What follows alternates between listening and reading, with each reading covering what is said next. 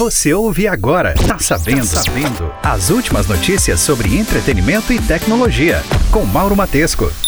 Olá, está no ar mais um podcast Tá Sabendo, com as principais notícias da semana sobre música, cinema, aplicativos, tecnologia, redes sociais e muito mais. Vamos aos destaques da edição 82. Globo antecipa a estreia de Luciano Huck. Spice Girls comemoram 25 anos de Wannabe. Nova funcionalidade no WhatsApp Beta. Facebook está sendo processado por usar a palavra Face. Lançamentos da semana na Amazon Prime Video. Eduardo Saverin é o brasileiro mais rico do mundo. YouTube vai transmitir o UEFA Champions League feminina. Uber completa sete anos de atuação no Brasil e muito mais. O Tá Sabendo está disponível nas principais plataformas de podcasts. Se você curtir, compartilhe com seus amigos. Um abraço, boa semana.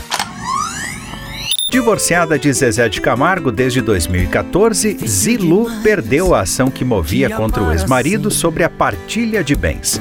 Ela reivindicava na justiça receber 15 milhões de reais da fortuna do sertanejo e a ter direito a cachês de shows e projetos que o cantor realizou após o divórcio, mas teve o pedido negado. Até 2019, Zilu recebia mensalmente uma pensão alimentícia de 100 mil reais. No ano passado, ela entrou com uma segunda ação contra Zezé, pedindo a anulação de todos os acordos que os dois fizeram, alegando ter sido vítima de ameaça e golpe na hora de assinar o que foi acordado. Esse pedido também foi negado pela justiça. Hoje, Zilu não recebe mais nem um centavo do ex-marido. Enzo Rabelo, de 13 anos, filho do cantor Bruno, dupla com Marrone, está seguindo os passos do pai no mercado musical. O adolescente lançou a música Foto do Olho, com participação de Gustavo Lima. Nas redes sociais, o jovem não escondeu a ansiedade e postou foto dos bastidores. Em 2016, o adolescente viralizou e caiu nas graças do público com o hit Meio Caminho Andado, que acumula mais de 153 milhões de views no YouTube. A música foi até incluída no repertório do cantor Wesley Safadão. Pela terceira semana seguida, o BTS ficou no topo da parada de singles dos Estados Unidos com Butter. Os sul-coreanos venderam mais de 150 mil cópias da música em download, CD e cassete. A faixa também foi ouvida 11 milhões de vezes nos serviços de streaming musical. Na parada britânica, pela segunda semana consecutiva, quem lidera é Ed Sheeran com a música Bad Habits.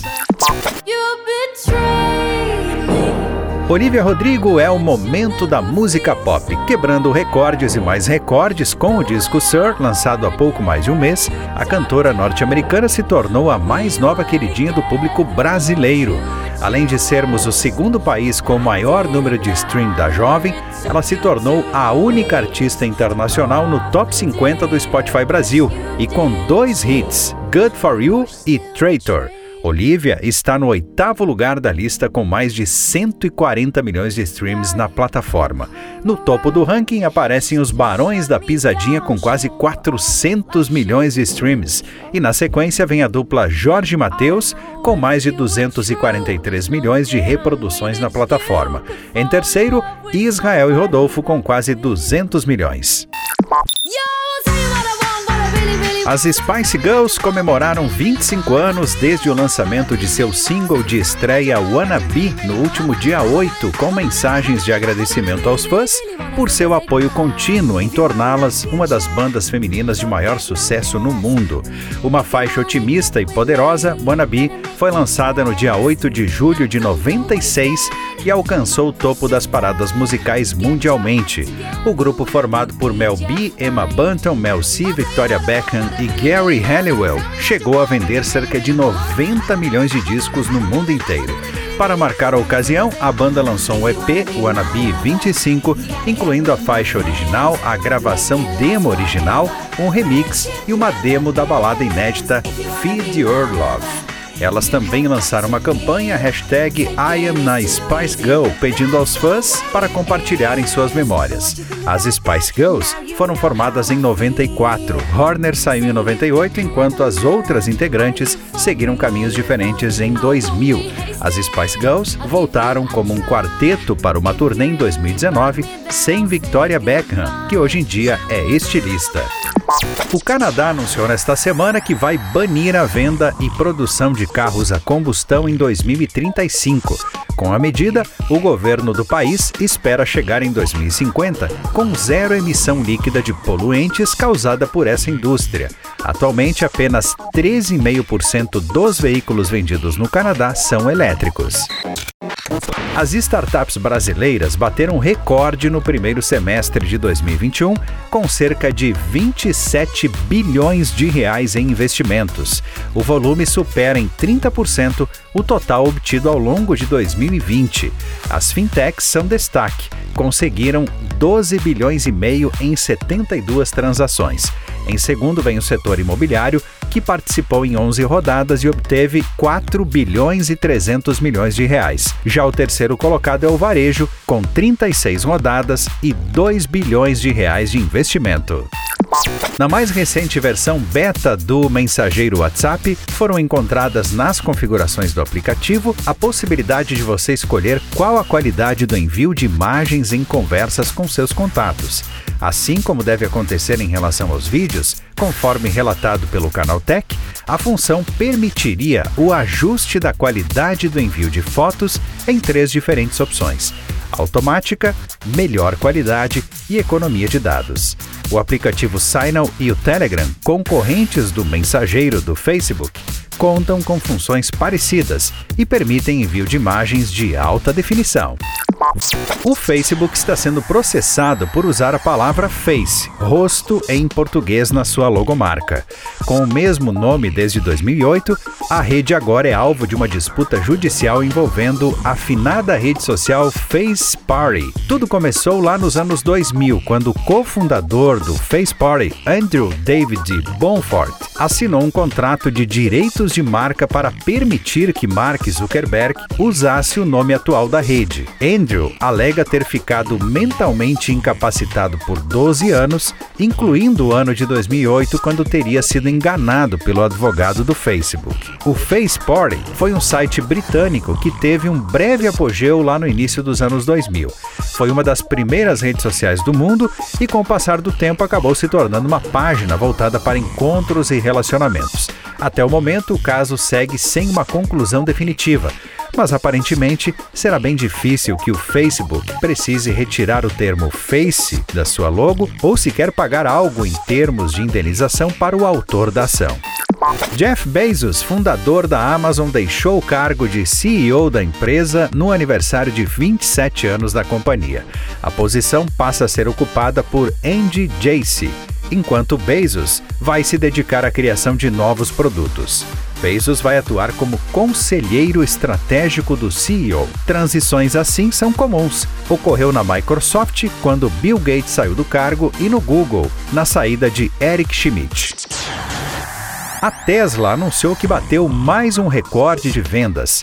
A empresa de Elon Musk disse ter vendido 201.250 carros. Os números superam os apresentados no primeiro trimestre deste ano, quando a montadora atingiu a marca de 185 mil veículos vendidos. Esta foi a primeira vez na história que a Tesla entregou mais de 200 mil automóveis em três meses. Lançamentos da Amazon Prime Video. O primeiro destaque é o filme Yesterday. O longa conta a história de um cantor e compositor que, digamos assim, é um pouco fracassado na carreira, mas que do dia para a noite literalmente se torna um sucesso. Quem também acaba de chegar na Amazon é o filme Mercenários 2, aquele com Sylvester Stallone. Nesta semana também chegou o filme de guerra Asas de Aço, lançado em 2018. Entre as estreias de séries, destaque para Os Segredos de Borgo Larice, trama italiana que acompanha a vida da família rica Sormani, que está em busca de um herdeiro no ano de 1922. Outra estreia no Amazon Prime Video é a primeira temporada de Amor nas Alturas, série ucraniana de drama e que promete entregar um pouco de romance. Na categoria infantil, a estreia da semana é a animação Thomas e seus amigos, a lenda do tesouro perdido. A estreia de Luciano Huck nos domingos da Globo não será mais em março do ano que vem. A direção do Plim Plim bateu o martelo e resolveu adiantar em seis meses a chegada de Huck ao espaço que antes pertencia a Fausto Silva. Os preparativos para o novo programa do apresentador estão em marcha nos bastidores do canal Carioca. Segundo a jornalista Patrícia Kogut, do jornal O Globo, a decisão foi tomada em meio ao clima de apreensão dos patrocinadores, que não querem esperar até o primeiro semestre de 2022.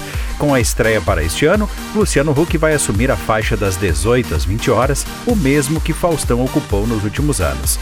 O canal da família Marinho também colocou parte da equipe para pensar no título do novo programa. A palavra Domingão é forte, mas o nome Caldeirão do Hulk não foi descartado. O YouTube firmou um acordo com o serviço de streaming DAZN para a transmissão das partidas da UEFA Champions League feminina a partir da temporada 2021-2022. A competição terá 61 jogos e todos poderão ser acompanhados de graça pela plataforma de vídeos do Google em todo o mundo, com exceção do Oriente Médio, Norte da África e China. A parceria, além de ser vantajosa para o Google, vai ajudar a fomentar o esporte entre as mulheres e dará ainda mais visibilidade ao torneio ao redor do mundo. O Barcelona é o atual campeão da UEFA Champions League feminina. No Brasil, o DAZN comunicou aos seus assinantes que vai transmitir as partidas da Champions feminina por aqui, o que deve incluir narrações e comentários em português. A UEFA Champions League feminina começa no dia 5 de outubro. A Uber está completando sete anos de atuação no Brasil. Alvo de polêmicas em sua chegada, o aplicativo mudou a dinâmica da mobilidade nos grandes centros urbanos e atualmente 78% dos usuários que possuem smartphone no país já realizaram viagens de carro por meio de aplicativos, segundo uma pesquisa da Opinion Box. Para comemorar o marco, a Uber compartilhou alguns dados sobre o trabalho desenvolvido aqui no Brasil. Funcionando em todos os estados do país, a empresa afirma que cerca de 68 bilhões de reais foram repassados a cerca de um milhão de motoristas parceiros entre 2014 e 2020. Segundo a Uber, já são mais de 5 mil viagens nesses sete anos. Além disso, mais de 50 opções de serviços já foram disponibilizados pela companhia. Em 2016, foi lançado um dos serviços mais usados da empresa no Brasil, o Uber Eats. Lançamentos de filmes e séries na Netflix. No mundo das séries, os fãs poderão contar com vários lançamentos muito esperados. Entre eles estão as novas temporadas de Eu Nunca, Virgin River e o final de Atypical.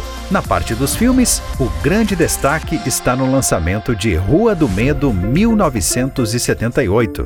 O segundo filme da trilogia acompanha o acampamento Nightwing, que está dividido entre os campistas e os monitores, que vêm da próspera Sunnyside e aqueles que vêm da sinistra Shellyside. Porém, quando os horrores que suas cidades escondem ganham vida, eles devem se unir para desvendar um terrível mistério antes que seja tarde demais. O título de brasileiro mais rico do mundo acaba de mudar de mãos. Segundo o ranking mundial da Forbes, ele agora pertence a Eduardo Saverin, cofundador do Facebook o executivo ultrapassou o empresário Jorge Paulo Leman e figura na 95ª posição da lista. Aos 39 anos, Saverin tem fortuna estimada em 100 bilhões de reais. Saverin nasceu em São Paulo em 1982. No início da década de 90, mudou-se para os Estados Unidos. Em 2012, renunciou à cidadania americana e se estabeleceu em Singapura, onde mora até hoje.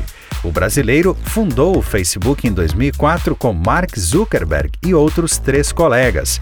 Saverin ficou famoso quando acionou o Facebook na justiça e fez um acordo milionário com Zuckerberg.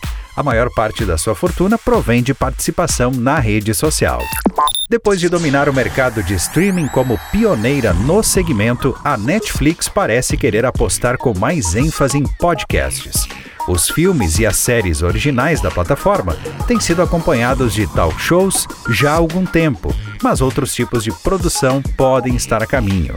É o que parece, pelo menos, com a contratação de Jerry Eaton, que era a responsável de conteúdo da Apple Podcasts. Segundo a Verity, esse movimento representa o comprometimento da empresa com o projeto, já que Jerry é a primeira a chegar para tratar especificamente de podcasts. A profissional ficou pouco menos de um ano na Apple, onde começou em agosto de 2020. Antes disso, passou quatro anos na National Public Radio, era responsável por atrair novos talentos, conteúdos e parcerias. Você ouviu? Tá sabendo.